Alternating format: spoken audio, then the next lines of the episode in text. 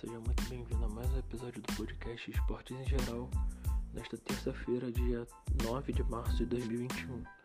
Eu vou trazer para você agora as informações de Juventus e Porto no confronto válido pelas oitavas de final da Liga dos Campeões da Europa, partida de volta. Então fica ligadinho aí que tá só começando.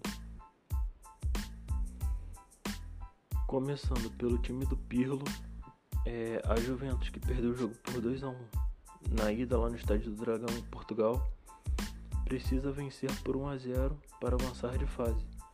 Caso ela vença por 2 a 1, o, jogo vai para a prorrogação e se o placar persistir pênaltis para poder avançar de fase. Lembrando que a equipe do, do técnico Pirlo não, pode, não poderá contar com Dybala lesionado e o Rodrigo Bentancur é, que testou positivo para Covid-19. A provável escalação da Juventus é a seguinte: Chesney, Quadrado, Bonucci, Demiral, Alexandro Chiesa, Rabiot, McKennie, Ramsey, Morata e Cristiano Ronaldo na frente. Técnico Pirlo. Já do lado do Porto, o time do técnico Sérgio Conceição já chega com vantagem, pois venceu o primeiro jogo por 2 a 1 e mesmo que perca por um gol, desde que faça dois ou mais gols, avança de fase tranquilamente. As dúvidas são é, do lado do Porto, Pepe e Jesus Corona. É, são tratados, eles são tratados como dúvidas para a partida de hoje, mas a certeza é que teremos é, Tarremi e Marega comandando o ataque da equipe portista.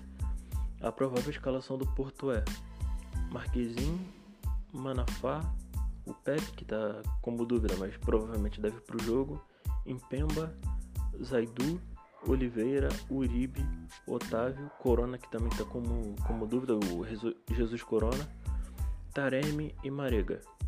Esse é o time, time do técnico Sérgio Conceição. Lembrando que a partida terá transmissão da TNT, do Facebook e do estádio TNT Esportes, a partir das 5 da tarde. Mas eles costumam abrir a transmissão sempre às 3h30 na TNT. Então será um jogaço. Será que o Cristiano Ronaldo vai trazer é, essa classificação para a Juventus? Ou será que o Porto vai ser a grande zebra dessas oitavas? Então fica ligadinho, não perde nada, tá? É isso. Abraços.